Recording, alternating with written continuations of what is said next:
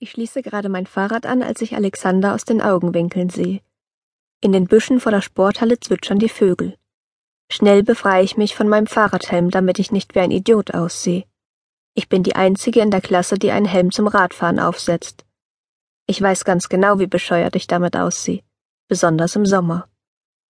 Alexander stoppt sein Rad neben mir mit quietschenden Reifen.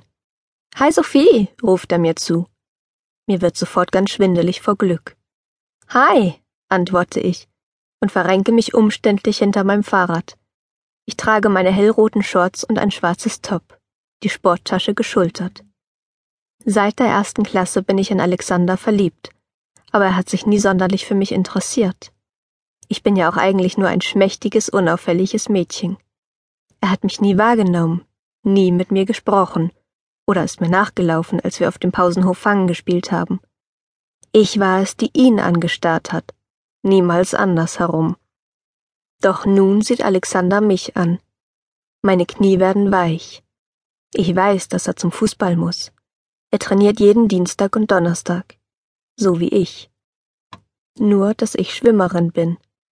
Im Wettkampfteam.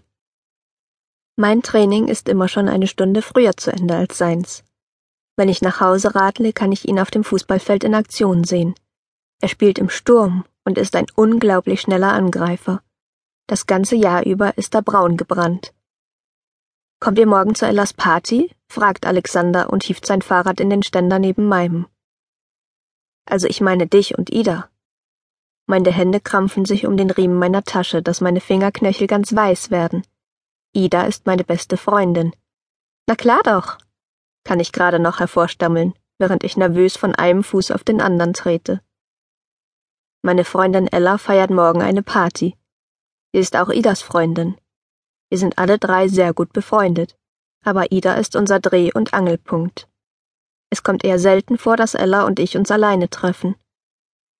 Es ist schließlich die letzte Party vor den Sommerferien, sagt Alexander und nickt. Ich nicke auch. Nach der siebten werden wir in neue Klassen eingeteilt und bekommen neue Lehrer. Sobald ich daran denke, spüre ich den Kloß in meinem Hals. Ich hoffe so sehr, dass ich mit Ida und Ella wieder in einer Klasse sein werde. Vor allem mit Ida. Ich wüsste nicht, wie es werden sollte, wenn sie in die Parallelklasse käme. Ida hat sich immer für mich eingesetzt. Sie ist jemand, die immer ausspricht, was sie denkt. Im Gegensatz zu mir. Irgendwie gelingt es mir nie, etwas Schlaues zu sagen. Besonders im Unterricht, wenn die Lehrer mich aufrufen. Wie ich es hasse, wenn alle mich angucken. Sophie sollte sich mehr am Unterricht beteiligen, kritisierte meine Klassenlehrerin beim letzten Elterngespräch mit meinem Vater. Sie muss öfter die Initiative ergreifen. Melde dich doch einfach mal, Sophie. Mein Vater wirkte nach diesem Gespräch sehr enttäuscht. Es ist nicht genug, nur das Nötigste zu tun und alle Aufgaben richtig zu lösen, Sophie, meinte er, als er sich am Abend auf meine Bettkante setzte. Du musst einfach mal die Ellenbogen ausfahren. Es ist wie beim Schwimmen. Man muss ein Ziel vor Augen haben. Sei aktiver im Unterricht. Ich nickte und versuchte in den folgenden Tagen wirklich mich zusammenzureißen und mich zu melden. Doch jedes Mal, wenn ich aufgerufen wurde, hatte ich entweder ein Brett vorm Kopf und ich konnte mich nicht daran erinnern, was ich sagen wollte, oder ich murmelte irgendetwas in mich hinein, stotterte und lief hochrot an. Das wird eine tolle Party morgen, sagt Alexander.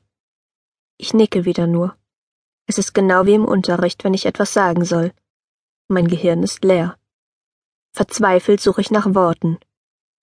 Wir freuen uns auch, stammle ich wieder. Wie dumm das klingt. Wir auch. Das klingt wirklich ziemlich idiotisch. Aber es stimmt auf jeden Fall, dass Ida und ich uns freuen. Ich darf bei ihr übernachten. Dann machen auch meine Eltern keinen Stress. Ich kann mich ja bei Ida schminken und Klamotten von ihr ausleihen. Letzten Sommer hat sie in Griechenland ein Kleid gekauft, das ich unbedingt tragen will. Es ist hellblau und ziemlich figurbetont. So ein tolles Kleid hatte ich noch nie an.